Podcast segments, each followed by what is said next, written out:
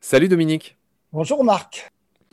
Aujourd'hui avec toi on va parler de ce qu'on appelle les trognes. Ce sont ces arbres qui sont taillés qu'on voit dans les campagnes et qui ont une forme d'énorme tête euh, sur laquelle poussent des tout petits rameaux et qui sont taillés régulièrement. Et l'exemple le plus connu, c'est les platanes dans certaines villes. On va aussi comparer avec euh, ce que tu appelles l'arbre en pleine lumière qui finit par se faire la trogne tout seul. C'est toujours des expressions qui font rire à chaque fois, hein, parce que faire la trogne, on a l'impression que ça veut dire il fait la gueule. Mais euh, explique-moi ce que tu veux dire par là. C'est-à-dire que les arbres, entre guillemets, qui ne sont pas taillés, finissent par se tailler eux-mêmes d'une certaine manière. C'est une question d'observation. Quand vous vous promenez dans les campagnes, euh, vous voyez, euh, quand il y en a encore, euh, ce n'est pas toujours le cas, des arbres. Et ces arbres, si on ne fait rien, ils vont avoir une évolution naturelle qui va les conduire vers la mort. Et en fait, pour retarder ce temps de la disparition, l'arbre va faire une descente de cime, c'est-à-dire qu'il va réduire ses besoins aériens en produisant des rejets plus bas, des feuilles plus bas euh, au niveau de son tronc. En fait, il fait la trogne, c'est-à-dire qu'il se ramasse quelque part pour que son potentiel racinaire puisse alimenter cette production qui est moins haute et moins demandeuse d'énergie.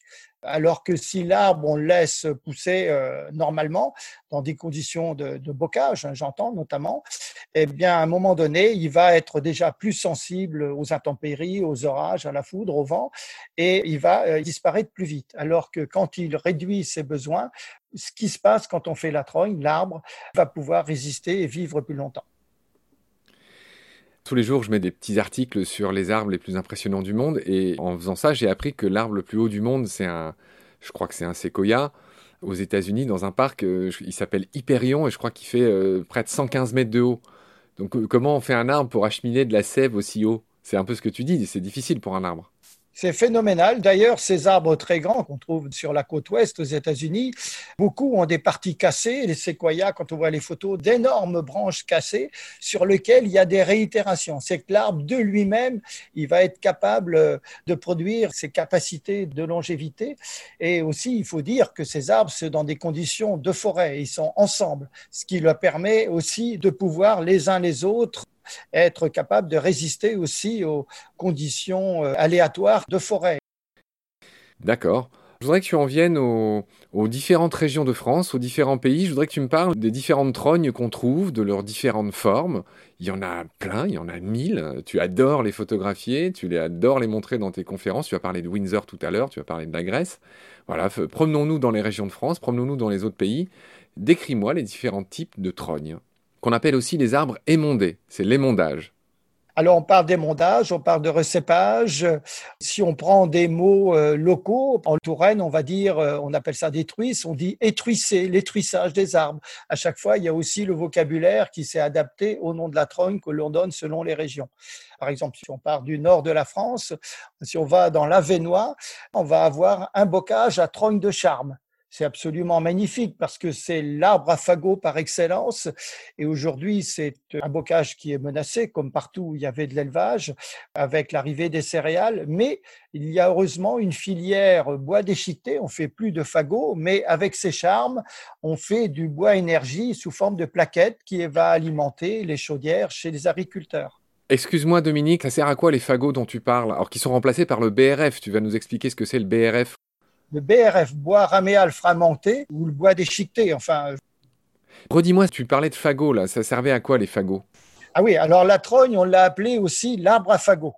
Parce qu'il faut se remettre euh, à peu près un siècle en arrière et avant, évidemment, les paysans et beaucoup d'usages d'énergie les fours à pain, les fours à chaud, les fours à briques, euh, les potiers, enfin tous ces gens-là, leur unité énergétique, c'était le fagot.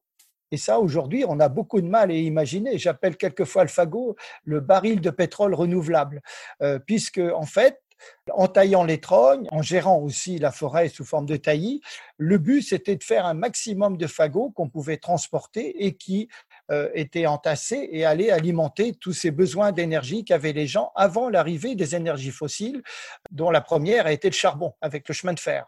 Mais avant, tout ça, c'était fourni par du bois. Des fagots, on en faisait des centaines de millions avec des places dans les villes euh, où les paysans allaient vendre leurs fagots. C'était un revenu pour eux. Leur trogne avait bien sûr un usage pour la ferme, mais avait un usage aussi pour les boulangers, pour les potiers euh, des environs.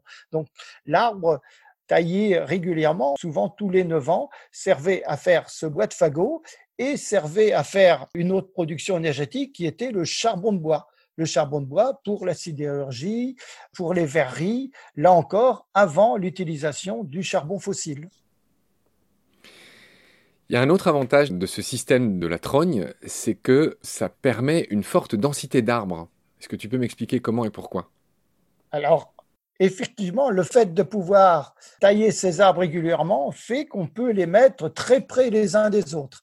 C'est vrai dans le bocage normand, mais c'est vrai dans d'autres bocages. Le bocage angevin, vous allez voir des arbres pratiquement euh, tous les mètres les uns à côté des autres. Ça, c'est pas possible dans une production forestière classique parce que les arbres vont vite disparaître par concurrence de lumière, concurrence au niveau des besoins du sol, alors que dans le cas des trognes, euh, si elles sont taillées euh, régulièrement, évidemment, vous allez pouvoir vous offrir cette densité et cette production supérieure.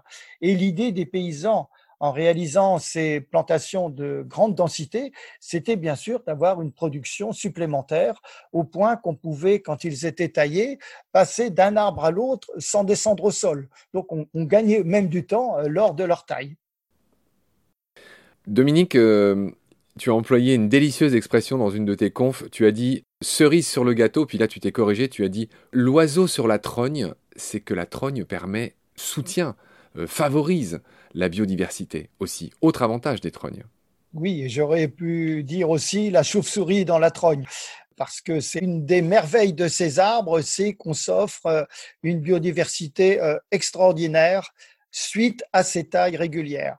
On a vu que la trogne, à chaque fois qu'elle est taillée, elle va faire des bourrelets qui vont faire grossir sa tête, mais au sein de ces bourrelets, la partie du rejet qui a été coupée va permettre la production de cavités. Et ces cavités sont un atout essentiel pour tout un tas d'espèces, que ce soit les oiseaux carvernicoles, que ce soit des insectes, euh, des insectes très très rares. Certains étaient déjà présents dans les forêts primaires, comme le pic prune. C'est-à-dire qu'en faisant des trognes, on a permis à ces espèces euh, aujourd'hui extrêmement menacées d'avoir une forêt de recours. Et puis, euh, les cavités vont évoluer avec le temps si bien que euh, c'est tout un cortège qui va accompagner euh, ce vieillissement de l'arbre, car à la différence d'un arbre forestier, la trogne permet de conserver en permanence le vieillissement du tronc. Quand vous faites une coupe à blanc forestière, vous mettez à plat toute la vie qui s'est installée dans le vieillissement des arbres. Avec la trogne, vous conservez le tronc en permanence et toute la vie qui s'installe avec ce vieillissement, en plus du renouvellement du houppier qui apporte aussi d'autres éléments de biodiversité. Oui, tu as fait une belle illustration là-dessus. On voit une chauve-souris en haut dans, la tête, on voit un hérisson en bas dans une espèce de petite cavité, puis il y a des nids d'oiseaux. Euh. Oui, on, comprend bien avec tes illustrations que c'est un, énorme réservoir de biodiversité. Ok, donc c'est un avantage de plus de la trogne. Vraiment, j'ai appris plein de choses euh, en m'intéressant à toi. Euh, tu parlais du pic prune tout à l'heure. En effet, c'est un insecte un peu qui a eu son heure de gloire. Le fait d'avoir découvert des pics prunes dans une zone, je ne sais plus où c'est, a annulé un projet d'autoroute. Tu te souviens de ça?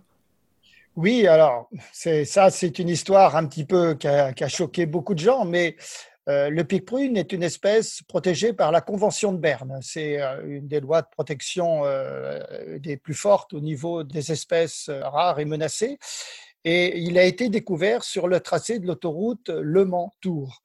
Ça n'a pas arrêté complètement le projet de l'autoroute, mais ça l'a retardé de six années. C'est-à-dire que ce petit insecte de 3 cm de long a retardé les travaux d'une autoroute pendant 6 ans.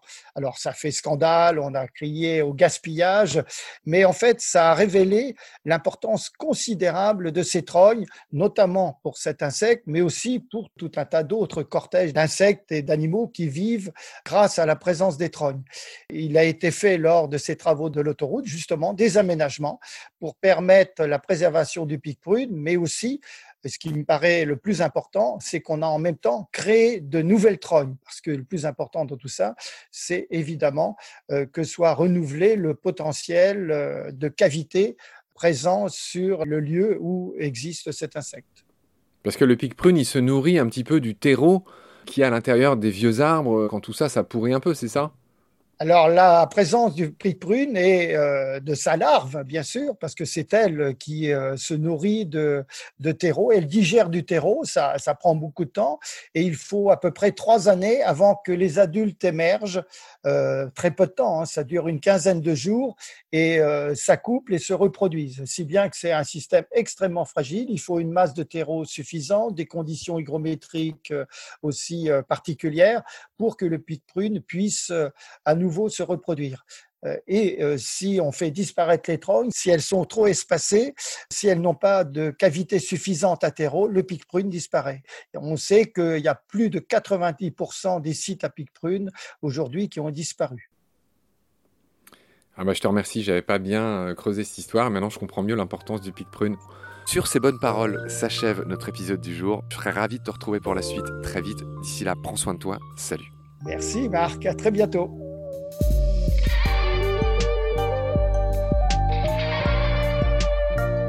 C'est la fin de cet épisode. Merci de l'avoir suivi. Pour continuer, nous avons besoin de votre soutien. Vous pouvez vous abonner à nos podcasts, partager les liens, devenir adhérent de l'association BSG ou encore faire un don sur Helloasso ou sur Tipeee. Grand merci par avance. Je remercie tous mes équipiers pour leur aide précieuse. Je vous retrouve bientôt pour de nouveaux épisodes. Et d'ici là, prenez soin de vous et de ce qu'il y a autour de vous. Merci. À bientôt.